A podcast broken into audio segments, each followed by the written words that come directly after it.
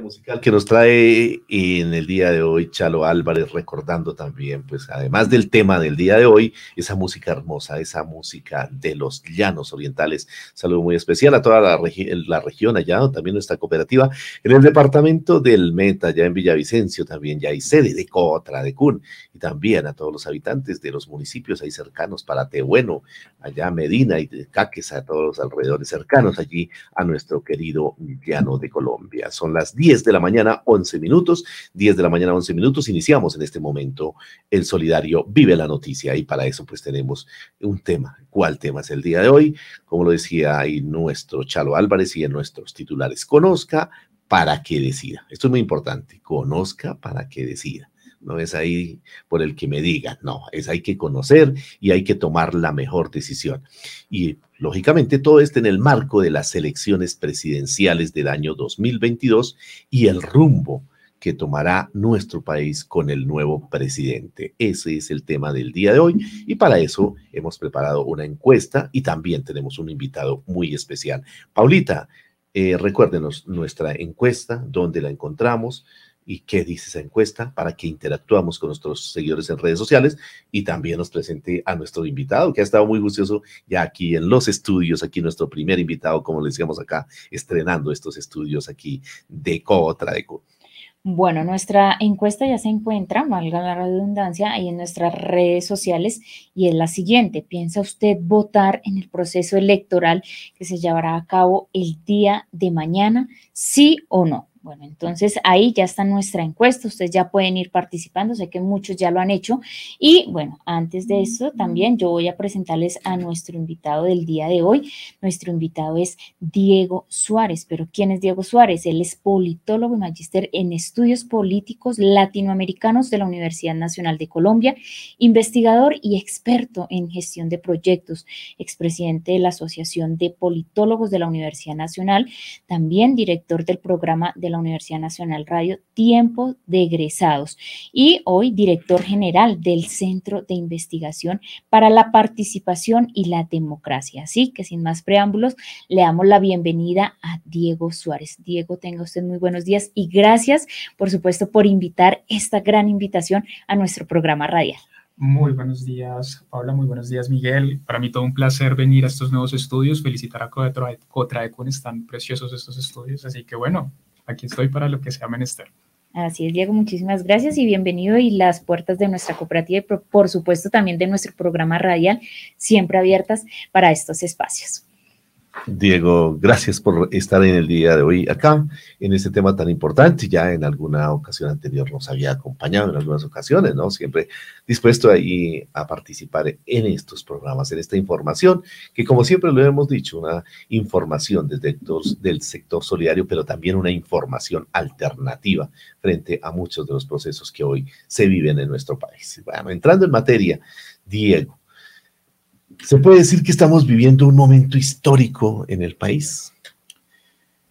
Bueno, siempre el momento coyuntural suele ser histórico. Yo creo que eso tal vez lo determinará el futuro. Es muy difícil desde este momento determinar la historicidad o el peso histórico que puede llegar a tener eh, el momento que estamos viviendo, pero sin lugar a dudas tiene unas características particulares que lo hacen diferente a otros procesos electorales que hemos tenido en el país.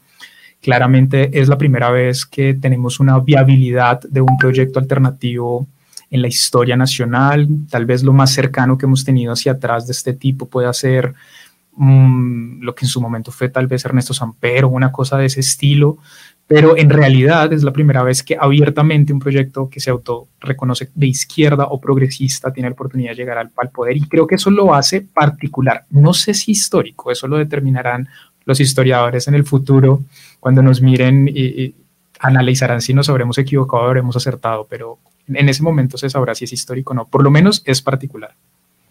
Importante apreciación que nos trae en el día de hoy nuestro invitado Diego Suárez. Eh, y también, pues, nuestros seguidores los invitamos a que interactúen en las redes sociales. Ahí están, pueden conectarse a través de nuestra página de Contra a través de Facebook, también eh, en Twitter. Bueno, ya Paulita ha anunciado los numerales por los cuales ustedes también pueden interactuar y pueden también hacer sus comentarios, sus preguntas frente a este proceso y a esa situación que en el día de mañana estaremos viendo y que desde ya reiteramos, nadie se puede quedar en la casa. Todo el que esté habilitado para votar, salga a votar. No podemos eh, dejar que unos pocos decidan. Entre más mayor participación se dé, pues seguramente se fortalecerá la democracia en nuestro país. Diego, eh, eh, podemos hacer un análisis de la política actual luego de esta pospandemia, otra situación también atípica que ha vivido la humanidad y, lo que quedó después de estos dos años también de la crisis que se ha dado especialmente pues, en, lo social y en lo económico.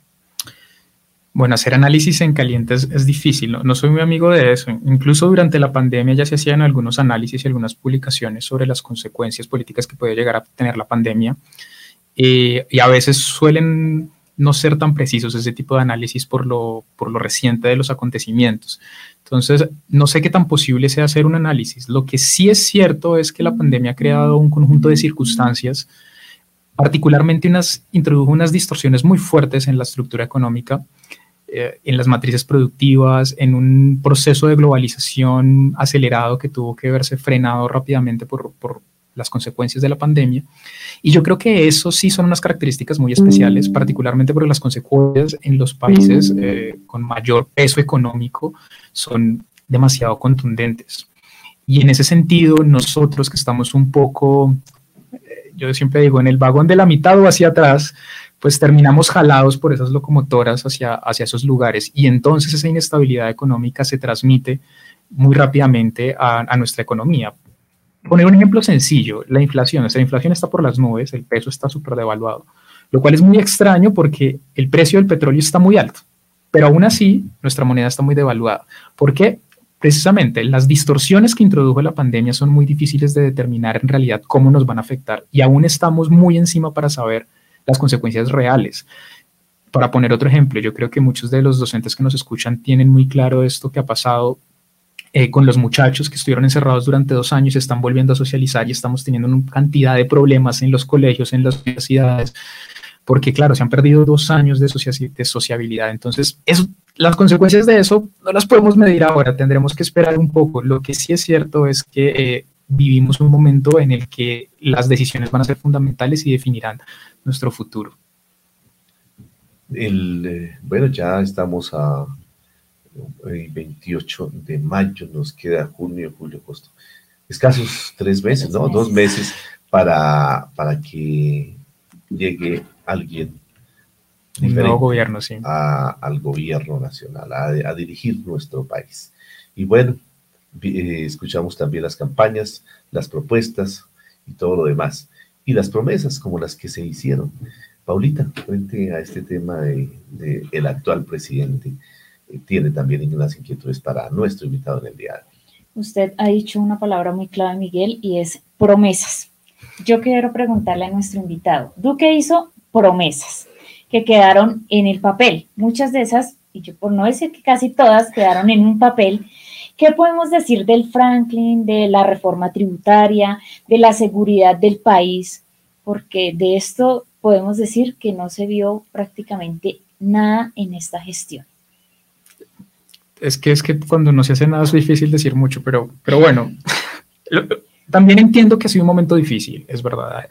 Cuando yo tal vez suelo ser a veces muy blando con los gobernantes, suelo tener cierto grado de empatía, porque no es fácil estar sentado en la silla grande. Muy generoso. Sí, sí, tal vez demasiado generoso, lo reconozco. Porque sí, no es fácil estar sentado allí y que todas las decisiones dependan de uno tiene, pues, primero, un grado de responsabilidad importante, pero también Em, requiere de unas habilidades y unas capacidades que no todo el mundo tiene. Claramente el actual gobierno ha tenido una serie de fracasos que no solamente se expresan en, las circunstancias actuales de las condiciones de vida de la población, que uno podría adjudicar en, en una parte importante de la pandemia, sino que además su capacidad política es muy baja la forma como tuvo que gestionar con el Congreso, la forma como echó para adelante y para atrás las normas, este tipo de ejercicios erráticos demuestran la, la, poca capacidad que ha tenido el gobierno precisamente para sacar adelante sus apuestas. Pero además de eso hay que sumarle un segundo problema que puede ser aún más grave, y es que al, grupo, al presidente lo rodea un grupo de personas, un equipo. Y resulta, acontece que ese equipo resulta que tampoco es tan bueno. Y, ese, y ese equipo ha mostrado también una serie de fracasos, una serie de inhabilidades, no sé si como reflejo del liderazgo del presidente, no lo podemos saber, o si como torpeza propia, pero lo, lo cierto es que al, país no lo gobierna una sola persona, sino un grupo de personas y un grupo de instituciones. Y todas de alguna manera han contribuido a llevarnos a la situación en la que estamos en este momento. Y aquí particularmente creo que los dos principales responsables que uno puede ver es el Congreso de la República y la, y la presidencia. Sin contar los órganos de control, que ya son otro problema, que ya sabemos la situación actual en la que están, bueno, demás. Es como si de alguna manera hubiese habido una especie de agremiación o asociación que se pusieron de acuerdo para no cumplir las cosas que dijeron que iban a hacer. Entonces, yo no soy tan amigo de indilgarle la responsabilidad de manera exclusiva al presidente porque a veces se desvanece la responsabilidad que pueden llegar a tener congresistas, alcaldes, gobernadores, que también tomaron decisiones bastante cuestionables a lo largo de la, de la pandemia y a lo largo de, sus, de la ejecución de ese, de ese proyecto, de ese plan de, plan de gobierno en específico. Y, bueno, que nos tiene la situación en la que estamos. Yo creo que más allá de eso, lo, lo otro es llorar sobre leche derramada, como diría mi madre. Entonces, más bien hay que tener un poco de paciencia y buscar una solución o un camino que nos pueda, digamos, darlas o resolver las necesidades que tenemos en este momento. Bueno, Diego, antes de, de hacerle la siguiente pregunta, eh, usted hablaba o hablábamos aquí de esas promesas que no se cumplen. ¿Será esto alguno de los motivos eh, para que la gente tome esa decisión de abstenerse y salir a votar? O sea, porque como todo va a quedar o todo ha quedado como en promesas, promesas, promesas y nada de ejecución, ¿Será alguno o será este uno de esos motivos? Bueno, es, es uno de los motivos, pero será uno de estos motivos como el, el, mayor, el más grande, para que la gente no salga y, por supuesto, diría yo, ya haya perdido como toda credibilidad en este proceso o en los procesos electorales? Es muy difícil de determinar en realidad. Se han hecho algunos estudios relacionados con la, nuestra cultura política y nuestra cultura electoral y las motivaciones que expresa la gente son demasiado diversas. Lo que sí es cierto es que esto no ayuda. Esto claramente no ayuda. Pero también hay que entender que uno de los problemas que tiene nuestro sistema político es que es relativamente complejo. Hay una distribución de funciones muy específica en la Constitución que a veces las personas no entienden muy bien y que a veces los candidatos, esto, esto, es peligrosísimo. A veces los candidatos no entienden a qué se están postulando. ¿sí? Entonces uno ve, por ejemplo, congresistas que dicen, yo quiero ir a la Cámara de Representantes porque quiero hacer la carretera a la entrada del pueblo. Mi amigo, eso es una función del alcalde. Su merced va al Congreso a legislar, que es una función totalmente diferente. Y luego uno ve a los candidatos, y esto sí es un mal que tienen todos, decir, no, voy a modificar tal o cual ley. Mi amigo, eso es una función del Congreso que entre otras cosas ya está elegido. ¿sí? Puede postular, por supuesto, él tiene iniciativa legislativa. Lo que sí puede decir es, yo puedo proponerle al Congreso tal o cual ley, pero no la puede sacar adelante. Entonces, esa distorsión mediática del discurso de decir, es que yo voy a hacer tal cosa o yo puedo hacer tal otra, cuando en realidad el cargo al que se están postulando no tiene nada que ver con ello, pues claro, genera en la ciudadanía una especie de desencanto de las propuestas que se están colocando sobre la mesa. Y creo que es una responsabilidad mutua. Primero, una responsabilidad del electorado de entender un poco más cómo funciona el Estado y hasta dónde llegan las capacidades de las personas que estamos eligiendo, pero también una responsabilidad de quienes están postulando de, tener la sensatez de decir, mire, la función a la que yo me postulo es esta, no aquella. Entonces, mis propuestas son coherentes con la capacidad que tengo. Entonces, creo que en una suma de las dos cosas terminamos en este mundo no ideal en el que las propuestas no se pueden cumplir, pero también porque no les corresponde cumplirlas. Sí, es verdad, Diego. Bueno, Diego, eh, hagamos un pequeño paralelo eh, entre cuál fue la Colombia que recibió el presidente Duque y cuál es ese país que está próximo a dejarnos o que ya prácticamente nos dejó. Bueno, es difícil, entre otras cosas, porque tampoco, como ya lo dije, me resulta difícil determinar el grado de responsabilidad que pueda llegar a tener el presidente en todo lo que ha pasado. Eh, particularmente creo que la pandemia y todas las consecuencias que de ella se derivan pueden llegar a tener unas consecuencias mucho más contundentes o mucho más graves que, las acciones del mismo gobierno y eso pues por supuesto se sale de las manos del Ejecutivo. Sin embargo, sí hay unos elementos muy claros en los que uno puede identificar la acción del gobierno. El primero de ellos, por ejemplo, que para mí es muy grave, es el tema de la política internacional. Nuestra política internacional es realmente un desastre. Habíamos logrado de alguna manera tener cierto grado de reconocimiento internacional a partir de el proceso de paz, de que la comunidad internacional se interesara por ese proceso de paz, que invirtiera en Colombia en la construcción de ese proceso de paz. Y lo que hemos visto en realidad es casi que un desmonte de ese proceso. Y un desmonte que a veces eh, no se es consciente cómo se ve afuera. Ah, para mí fue demasiado contundente que en el Parlamento Europeo un parlamentario europeo se levantara a decirle al presidente Duque, usted ha cometido estos, estos, estos errores, le ha mentido a la Unión Europea en esto, en esto, en esto, y no podemos permitir que nuestros recursos terminen en un gobierno como el suyo, básicamente. Eso lo que hace es claramente afectar nuestra capacidad de participar en el escenario global y, por supuesto, de atraer, de atraer inversión que tanta falta nos hace. Entonces, creo que en eso no hay mucho más que decir para no referirnos al desastre de Venezuela y lo que han sido las relaciones regionales, que ya son un problema pues mucho más profundo. Ese sería yo creo que el primer elemento en el que uno podría ver eso. El segundo, por supuesto, es la gran promesa incumplida, que es la seguridad, ¿no? Supuestamente este gobierno era el gobierno de la seguridad, nos iban a garantizar seguridad, era como una vuelta a la seguridad democrática de Uribe y una cosas, un montón de cosas de ese estilo. Y bueno, eh, la realidad es que ha fracasado estrepitosamente bien por incapacidad, bien por las condiciones que se han dado, lo cierto es que ha fracasado nuestra política de seguridad, estamos muchísimo peor de lo que estábamos cuando recibió el gobierno. Y por supuesto, una cosa que es difícil determinar si es responsabilidad o no del gobierno, venimos con una economía cabizbaja. Sí es cierto que estamos creciendo, pero en esto también hay que ser muy claros. Hemos crecido al 8%, que es una cifra histórica. Sí, es una cifra histórica, porque el año pasado decrecimos al 11%. Entonces, vamos a dar los datos completos, señor presidente. Entonces, es cierto que estamos creciendo, pero nos estamos recuperando un poco de lo que ha pasado y es difícil saber qué tan responsable puede llegar a ser el gobierno de una economía que en realidad está creciendo, pero que está en declive en relación a la economía que recibió el presidente. Yo creo que esos tres elementos son contundentes a la hora de evaluar la gestión del presidente. Así es, compañero Diego. Bueno, Miguelito, tenemos más preguntas. agregaría, eh, Paulita y doctor eh, Diego, situaciones como usted acaba de decir en la, en la parte económica, creo que ha sido muy pésimo el manejo que le ha dado a la economía, donde nuestro país se ha vuelto importador, ¿sí? Y de exportaciones muy poco. Esto por ese manejo económico que desafortunadamente modelo neoliberal lo ha hecho este gobierno, no solamente este gobierno, sino los anteriores. Yo, sí, ya llevamos 30 años en lo mismo. Bueno, yo no soy tan generoso con, con, el actual presidente, pero de verdad que ha sido pésimo ese manejo que hoy tiene a la población colombiana en una situación difícil, la carestía, eh, el costo de vida es, es, muy difícil, muy complicado.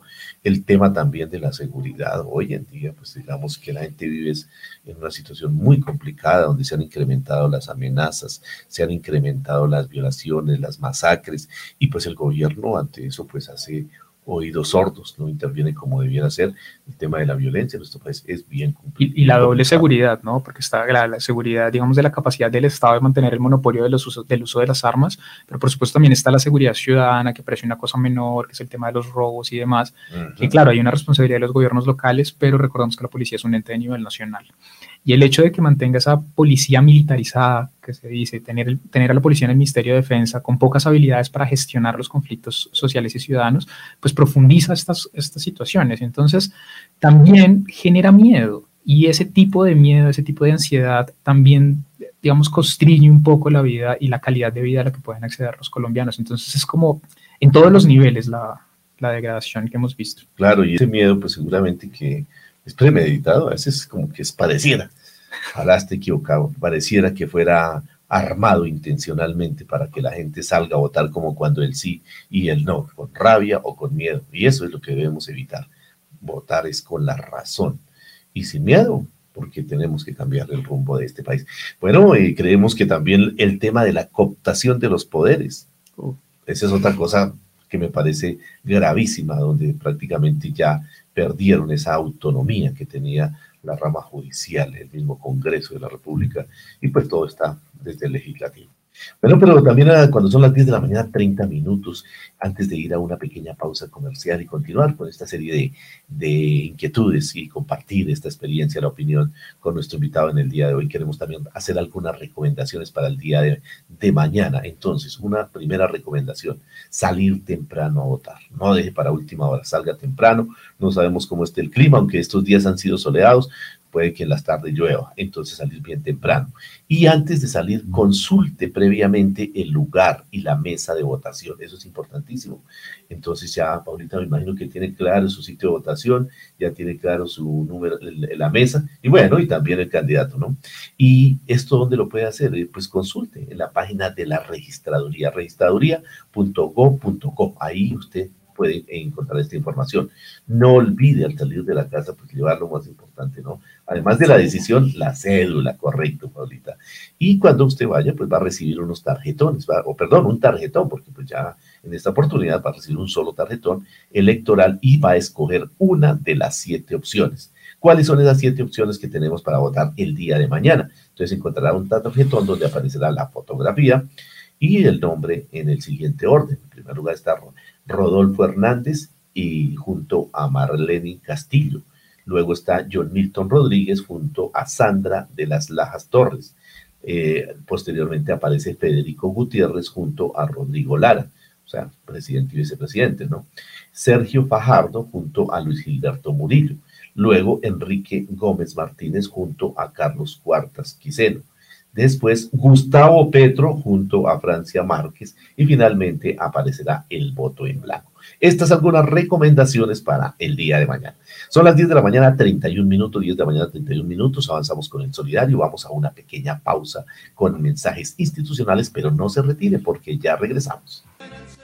Bueno, a las 10 y 34 minutos de la mañana retomamos aquí con nuestro invitado con más preguntas, pero antes de esto yo quiero pasar rápidamente por nuestras redes sociales a, dar un saludito a las personas que nos siguen eh, en Facebook, en Twitter y pues eh, a través de nuestras líneas telefónicas. Saludamos rápidamente a Hernán Cabezas, a Armand Giraldo, saludamos también a Henry Sarabia, a Gabriel Osorio eh, saludamos también en este momento a Cecilia Rubiano desde Fusagasugá, a Clara Estela, a Oscar Ernesto, a Els Estela Acosta, a Andrea Rojas Rodríguez, funcionarios de nuestra cooperativa Cotragún, que están ahí conectados con la mejor información del solidario. Bueno, Miquelito, seguimos con más preguntas aquí para nuestro invitado.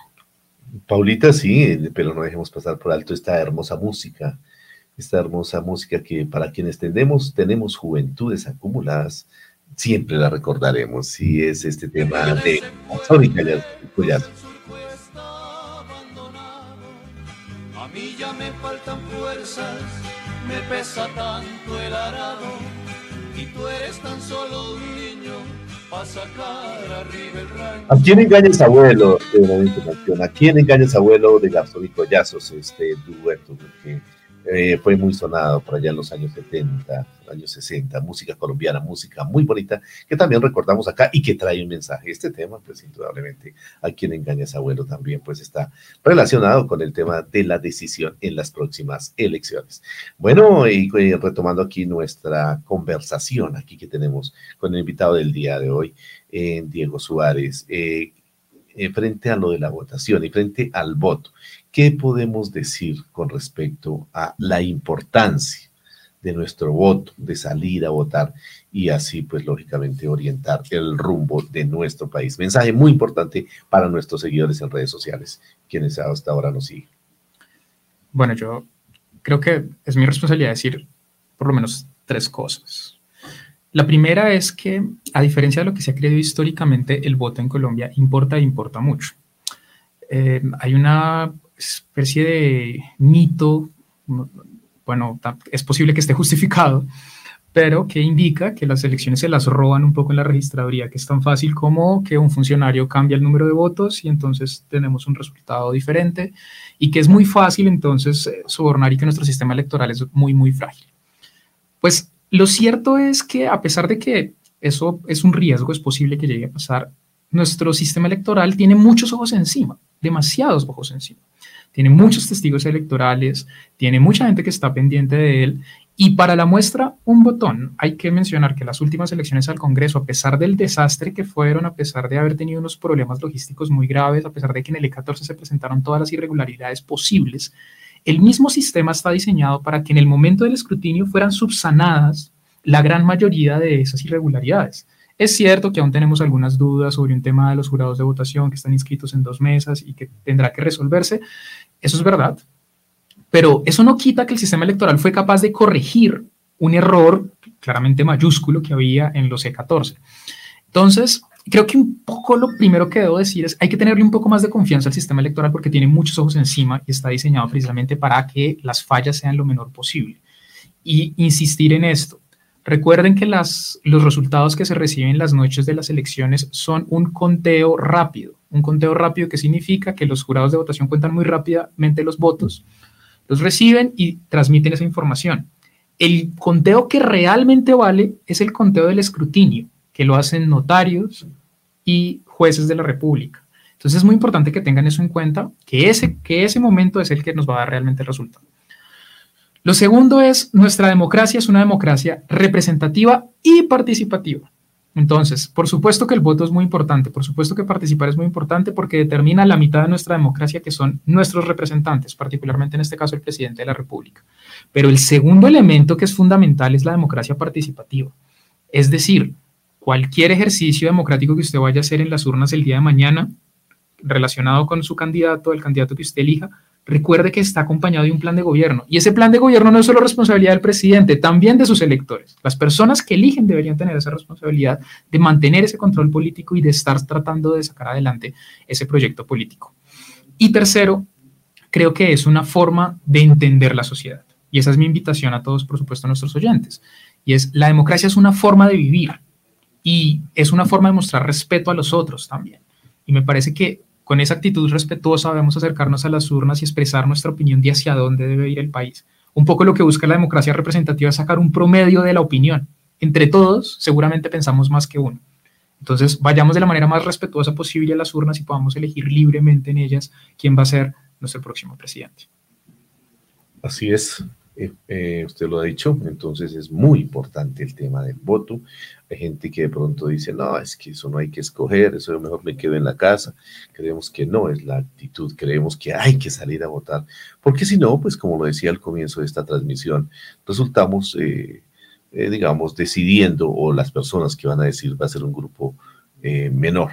Hoy aspiramos a que se superen los 20 millones de votantes, creo que la digamos, como la apuesta que se tiene según los pues, histórico. ojalá sea así, porque quiero darle un dato a nuestros oyentes. En, Colombia normalmente vota cerca de la mitad del censo electoral. El censo electoral más o menos son como 23, 27 millones de personas, una cosa así. ¿Qué pasa? La mitad de ellas vota, pero para ser la mayoría se requiere la mitad de esas personas. ¿sí? Lo cual quiere decir que en realidad los que están eligiendo al presidente de la República son un cuarto de la población. Eso quiere decir que el 75 no está representado en el presidente. ¿Y eso que genera? Problemas de legitimidad, por supuesto, como los que, puede llegamos, como los que podemos ver hoy en día en el presidente actual. Pero también hace que nuestra democracia sea más frágil. La invitación, por supuesto, es hay que votar. Si no hay ninguna de las opciones lo convence, pues hay dos caminos. Uno, está el voto en blanco y el segundo, pues postúlese su merced. Yo invito a la gente que no se siente representada en los candidatos disponibles, pues que monten un plan de gobierno, que se acerquen a un partido, que participen de la política. Porque esto es una cosa que nos atañe a todos y que todos tenemos que apropiarnos precisamente del debate público y hay que buscar la forma de participar en él. Bueno, y, frente al tema de la registraduría, todos los debates que se han dado eh, del registrador que renuncia, que no renuncie, que, lo que pasó en marzo, bueno, y los diferentes sectores que sí, que está de este lado, que está del otro lado, frente a los testigos electorales, frente incluso a los organismos internacionales ¿qué podemos hablar de las garantías? De las garantías que se, cuál es su opinión frente a ese tema tan importante y es las garantías para evitar que haya un fraude o, estamos expuestos en una gran proporción a esto. Bueno, yo al respecto tengo la misma posición de la misión de observación electoral. Yo creo que hay ciertas garantías que claramente se han ido deteriorando por las decisiones erradas de la registraduría y del Consejo Nacional Electoral y por supuesto del Ejecutivo también, porque estas salidas en falso que ha tenido el ministro de, del Interior, por ejemplo, con esa propuesta de ley de transición, pues tampoco es que se sienta uno muy tranquilo con las garantías electorales que están sobre la mesa. Si bien eso es cierto, también creo que el sistema ha sido o es lo suficientemente robusto para, digamos, soportar esta, este deterioro. Sin embargo, la garantía real de que el sistema electoral logre cruzar al otro lado, que logremos llegar al otro lado, es que la población, que la opinión pública rodee los resultados. Y en eso creo que sí hay que ser muy contundente. Hay que buscar la forma de respetar el resultado electoral independientemente de si uno está o no está de acuerdo. Por supuesto, hay que buscar garantías y las garantías las vamos a encontrar con los observadores electorales que los partidos han creado unos, unos mecanismos para tener unos observadores allí en la mesa. Si usted no se siente del todo cómodo, pues lo invito a que por supuesto vaya y se convierta en una especie de veedor electoral. Elija el partido que usted quiera o lo puede hacer incluso a motu propio como ciudadano y ayudar a vigilar que en el momento del conteo el conteo sea correcto y se respete el voto de cada una de las personas. Y creo que eso es una forma también de tener un, poco más de tranquilidad, conocer el proceso electoral y, por supuesto, aportar a que, a que se solidifique. Habiendo dicho esto, también debo decir que a mí lo que ha pasado con el registrador, todo me ha parecido triste. La, sensación que me da es tristeza. Porque ¿cuánto tiempo llevamos tratando de fortalecer nuestras instituciones y particularmente nuestro proceso electoral? Y de un día para otro llega un personaje como este, con una incompetencia que sorprende, porque el tipo fue magistrado del Consejo Nacional Electoral, y comete esta serie de torpezas, una tras otra, que, francamente yo no entiendo si de verdad lo hacía adrede, porque a mí me preocupa muchísimo eso. Y lo único que nos queda un poco es tener paciencia, tener paciencia y confiar en la institucionalidad. En esto eh, quiero ser un poco contundente. La institucionalidad no es la persona que la preside, sino todo el conjunto de personas que constituyen esa organización. Y el Consejo Nacional Electoral no es el registrador, perdón, la Registraduría Nacional del Estado Civil no es el registrador, son todos sus funcionarios. Y yo creo firmemente que entre todos sus funcionarios hay gente que hace las cosas bien y que lo van a hacer bien el domingo. Entonces creo que eso es lo único que nos queda, plegarnos a los funcionarios que hacen bien sus cosas, que yo creo que en Colombia son la mayoría. Soy muy optimista a veces, puede ser apreciaciones muy importantes que nos da aquí nuestro invitado en el día de hoy. Sé que Paulita también tiene más inquietudes sobre este tema tan importante y que es de trascendencia. Esto no ocurre sino cada cuatro años y en esta oportunidad, eh, con la situación que está el país, pues es muy importante hablar de estos temas. Creemos que es fundamental y este programa, pues esa es la pretensión, que estén ustedes bien informados, dar todas las orientaciones, escuchar los puntos de vista y que mañana se decida, como decía, se decida, se decida bien para el mejoramiento de toda la situación que hoy eh, nuestro país vive. Paulita. Y así es, Miguelito, igual, además no podemos perder esa oportunidad de generar un cambio en nuestro país. Y estamos a contadas horas de, de que esto pueda suceder. Y bueno, eh, yo hace ocho días, en el programa pasado, yo les había dejado una tarea pues eh, a muchos de nuestros seguidores que aún eh, de pronto no saben cuáles son las propuestas de cada candidato, ¿no? Entonces, eh, yo les había dejado esta tareita y quiero, eh, no sé si de pronto con Diego, eh, conocer un poquito como la hoja de vida de los candidatos que están ahí postulados y cuál ha sido como esa trayectoria que han ocupado de pronto en, en cargos públicos o cuál ha sido esa trayectoria política, porque quizás esto nos dé como, llamémoslo así, como luz verde para tener más clara la decisión a la hora de ir a votar mañana pues 29 de mayo por, por este candidato y pues por el futuro de Colombia. Esto puede ayudarnos a dar un poquito más como de, visión. Perfecto, Paulita. Y hoy hay muchos indecisos. Hay gente que uno habla y dice, yo todavía no sé por quién voy a votar. Exacto. Y como lo decíamos, estamos a contadas horas, o sea, y, y, es que esto no es un juego, o sea, esto tenemos que tomárnoslo muy en serio porque es que la oportunidad es prácticamente ya. Si no tomamos la decisión, eh, podemos estar, como dicen, eh, podemos seguir como en ese riesgo, en esa amenaza. Como a 19 horas, ¿no? Prácticamente. Entonces, eh, Diego, no sé si un poquito como de, de, esos cargos públicos, de esa trayectoria que han venido teniendo nuestros candidatos. Bueno, no, no, quiero, no quiero pecar de orden, entonces si, si me pueden colocar en algún lado del orden en el que está en el tarjetón y usamos el tarjetón para no darle prioridad a nadie. el sorteo de la registraduría es el que dice... Bueno, el primero que está ahí en el, en el tarjetón es Rodolfo Hernández. Bueno, entonces hablamos de Rodolfo. Rodolfo es un tipo que es un ingeniero, que hizo mucho dinero con su firma de ingeniería, es un empresario muy exitoso en Bucaramanga y eh, el único cargo público que ha ostentado es la alcaldía de Bucaramanga. Ahí unos podrán evaluar qué tan bien o qué tan mal le fue, pero ese es su único cargo público. Igual en su empresa ha tenido muchas personas a cargo, por supuesto en la alcaldía también tuvo, tuvo un grupo importante de personas. Entonces podemos tener cierta certeza de que por lo menos sabe trabajar en equipo. Entonces, por lo menos está expuesto a esa circunstancia. No estuvo en los debates, ¿no? No, ha estado, no ha estado, en los últimos, en los últimos dos debates, eh, tres, cuatro ya, no ha estado el, el señor, el ingeniero Rodolfo Hernández. Entonces, creo que eso es lo que podemos decir un poco en, cargos públicos, ¿no? Ese es el, resumen que me pediste, ¿no? Sí. John Milton, él ha estado tal vez unas ya tres o cuatro veces en el Congreso de la República, fue senador de la República y ha estado siempre con su movimiento Colombia Justa y Libres. Mm, no ha tenido ningún cargo en el Ejecutivo, ha estado en el Legislativo. Y yo insisto que a veces a los candidatos se les confunde una cosa con la otra, ¿no? Y en los programas eso empieza a notarse. Entonces, esa ha sido su experiencia en el sector público. Luego tenemos a Federico Gutiérrez, que en el sector público se ha desempeñado como alcalde de Medellín, creo que ese es su cargo más importante y tal vez el que más renombre le ha dado. Allí ha tenido la oportunidad, por supuesto, de trabajar con equipos de personas relativamente grandes. Eh, su alcaldía puede ser más o menos exitosa según el gusto de, las, de los oyentes o de quien lo considere y bueno, él estaba ahí al frente de, esa tarea.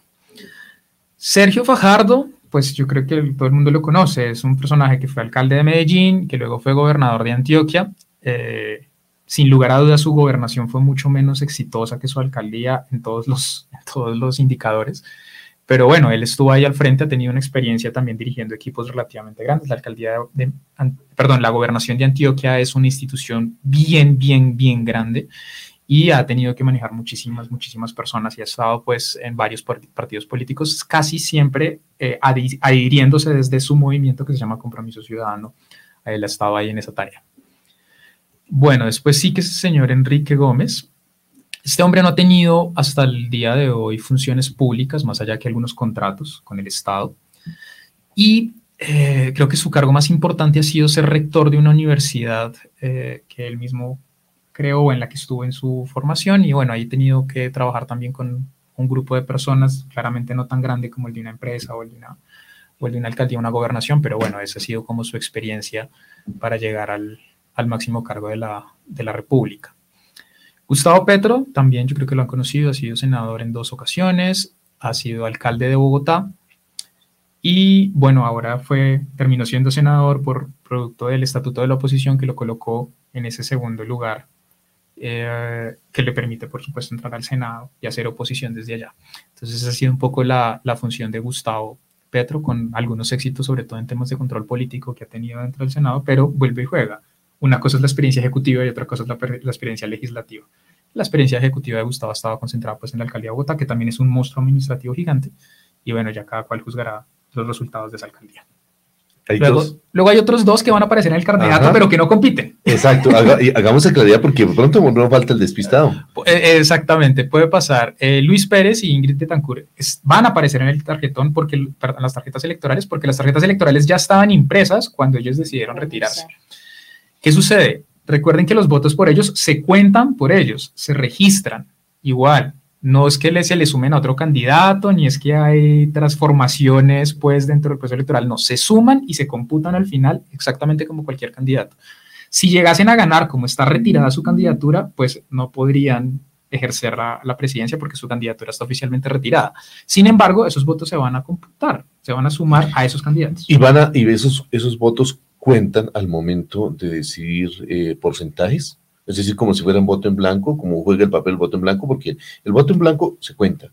Si el voto nulo no, que también es importante decir que ojo con salirse de la, del cuadrito, ¿no? Que la X se extienda mucho porque le anulan o si hay algún tachón. Hay, algunos jurados de votación que son muy quisquillosos con los espacios, ¿no? Sí, sí, claro. Pero bueno, la última recomendación que dio la registraduría es que debe quedar suficientemente claro, sin lugar a dudas, cuál es la elección del elector. Hay veces que la gente jugando hace bigoticos a la gente y resulta acontece que para la registraduría eso es un voto. Pero lo más sencillo para evitar complicaciones y problemas con los jurados de votación es una X sobre el candidato sin salirse del recuadro para que no haya posibilidad de error. Ahora, los votos que se computan para los candidatos que no están compitiendo se suman igual y hacen parte del, del, ¿cómo se dice? del universo de votos. Y el universo de votos está incluido esos votos que lleguen por esas personas. Por lo tanto, claramente van a afectar los porcentajes de distribución de los candidatos. Recordemos que para esta primera vuelta hay una regla muy clara. Gana el que saque el 50% de los votos más un voto, es decir, la que llama mayoría absoluta. Es decir, que tenga, por supuesto, eh, la mayoría de los votos en total, que ningún otro que es, que es diferente a la mayoría simple. Son dos procesos diferentes. Eso haría que resolviéramos el proceso electoral en esta primera vuelta y no hay, digamos, camino a esa segunda, a esa segunda vuelta. En dado caso de que ninguno de los candidatos alcance esos 50% más un voto, vamos a ir a una segunda vuelta con las dos votaciones más altas de esta primera. Y, mire, importante lo que usted acaba de decir, creo que es, es, eh, fundamental hacer este, este análisis. Diego, eh, vamos a suponer, voy a colocar solo un ejemplo, ¿no? Eh, hay 20 millones, por dar una cifra cerrada. Salieron 20 millones de votos válidos.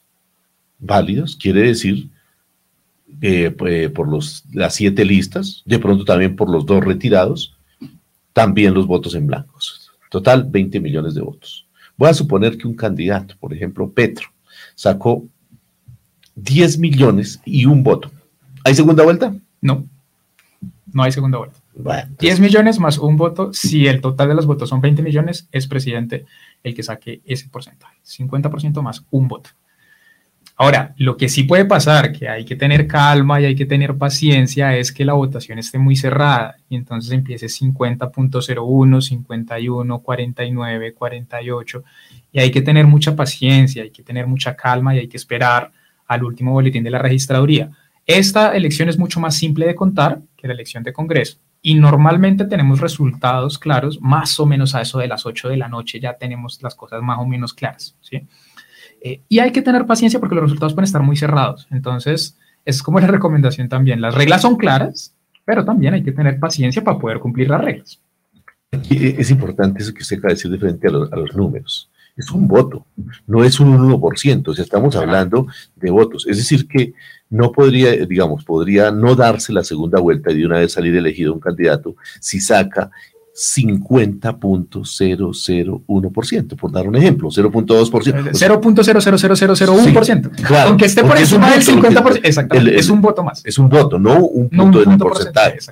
Bueno, esa claridad es bien importante. Yo sé que aquí pues nuestros oyentes también tienen inquietudes. Paulita tiene más inquietudes frente a nuestro invitado porque son las 10 de la mañana, 55 minutos. Nos restan 5 minuticos para, todas estas inquietudes que aún nos quedan pendientes. Bueno, Diego, eh, hace unos minutos hablábamos eh, de la parte de la registraduría y yo quisiera saber... Eh, ¿Existen garantías por parte de la registraduría en relación a los escrutinios y, por supuesto, también a los testigos electorales que nos van a acompañar el día de mañana? ¿O qué tanto nivel, llamémoslo así más bien, qué tanto nivel de garantía existe? Pues es que es muy difícil de determinar. Eh, en teoría se supone que la asignación de jurados de votación, como la de veedores o observadores electorales, se reparte de manera aleatoria a través de un software que asigna mayor probabilidad de elección a ciertos perfiles. Por ejemplo, en el caso de los maestros, que se cambió la última vez, eso, se ajusta en el, en el software. Entonces yo le digo, quiero que me salga con menor probabilidad profesores, que fue lo que hicieron la última vez. Entonces, claro, salen muchos menos profesores elegidos dentro del software. Ahora lo que se hizo fue volver al esquema que teníamos antes. No, venga, los profesores lo hacían al parecer mejor, entonces démosles más prioridad. Entonces, eh, se supone que el software funciona de manera aleatoria. Ahora, como ustedes sabrán, y la gente que estudia matemáticas y demás, y física, saben que el problema de lo aleatorio en sistemas es un berenjenal, pues, inmenso. Entonces, garantizar eso con total certeza matemática, pues es muy difícil. En realidad, es casi imposible. Pero se supone que así funciona. ¿Qué pasa? Que es posible que hayan ciertos grados de manipulación. Y por eso es tan importante que la ciudadanía esté pendiente. ¿sí? estar, estar pendiente de que cuando uno recibe su tarjeta electoral esté firmada por detrás, por el, por el jurado de votación, por ejemplo, que tenga la fecha que corresponde, que cuando uno ingresa el voto, la urna esté perfectamente sellada.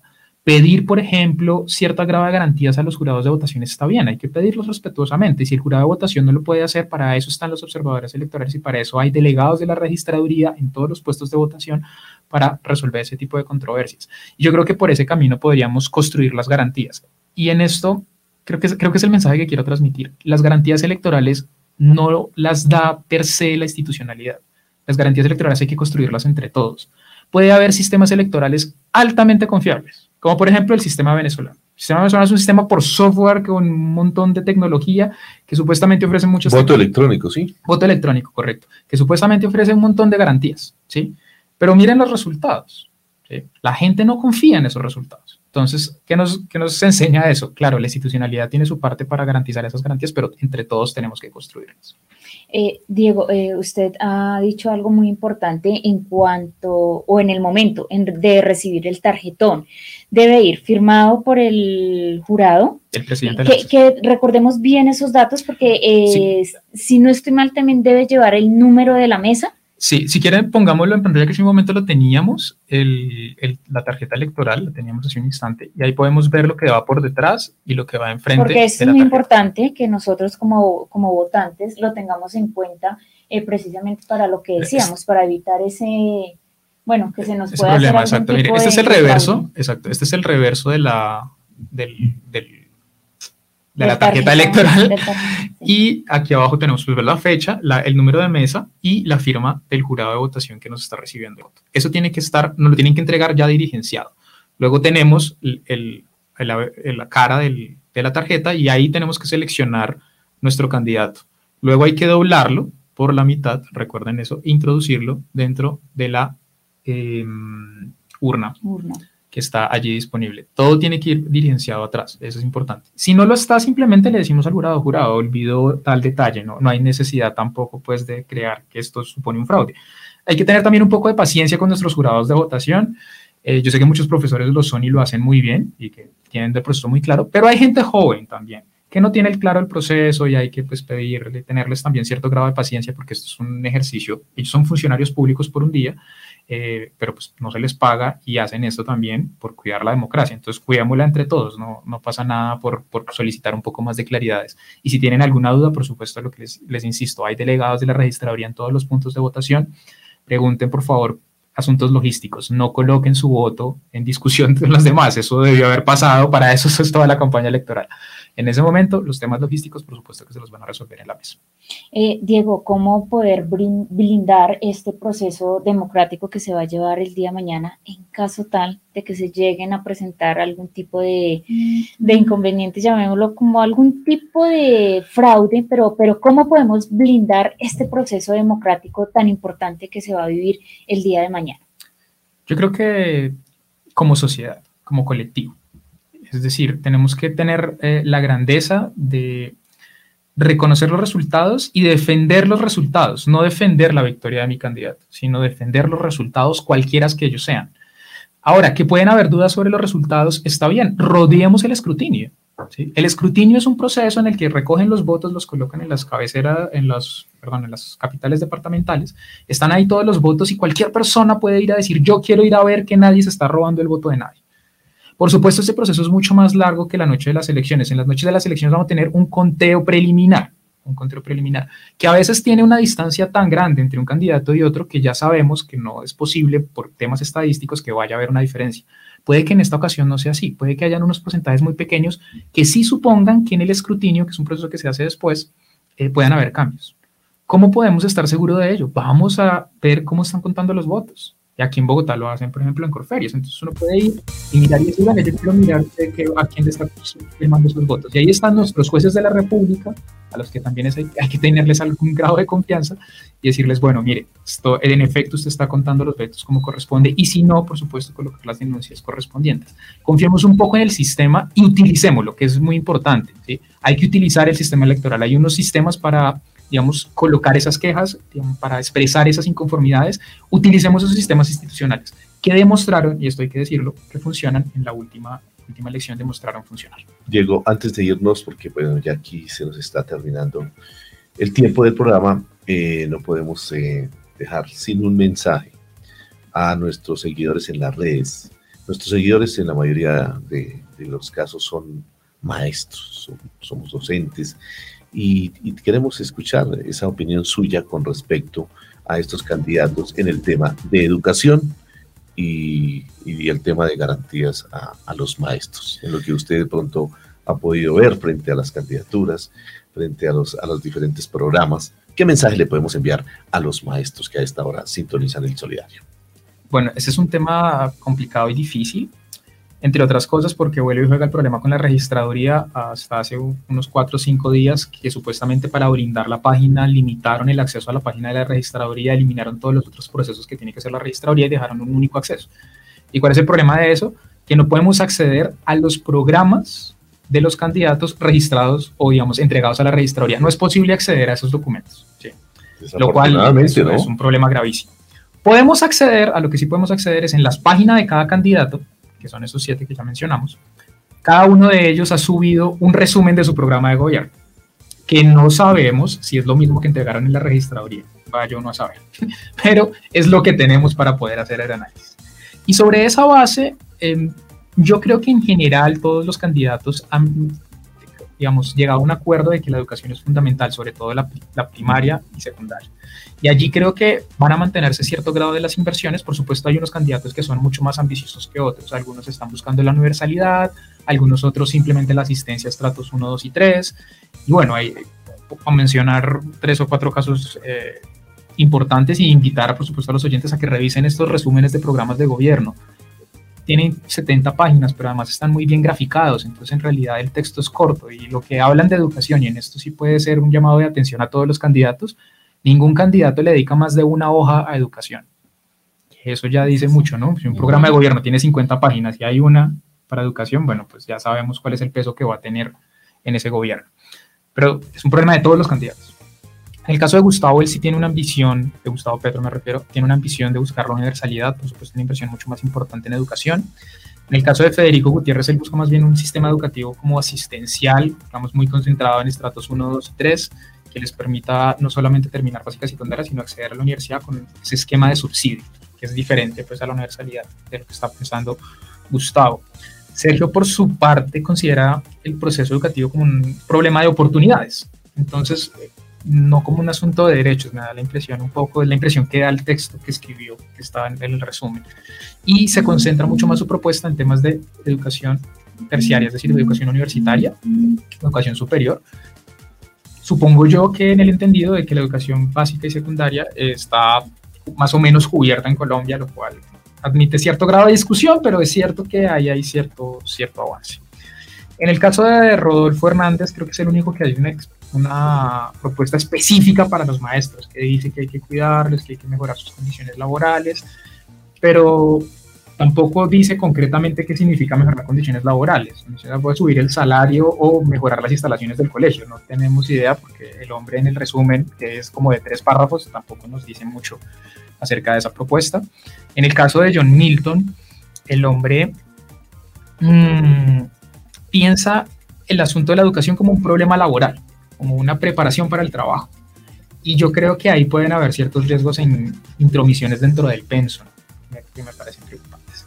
Y en el caso de Enrique Gómez, eso sí ya es el descaro absoluto, porque el hombre piensa meterse, según la propuesta, más que es clarísima, intervenir los currículums de los profesores en los colegios, para incluir una cosa que el hombre llama educación con valores, me parece que es lo que, lo que el man coloca ahí.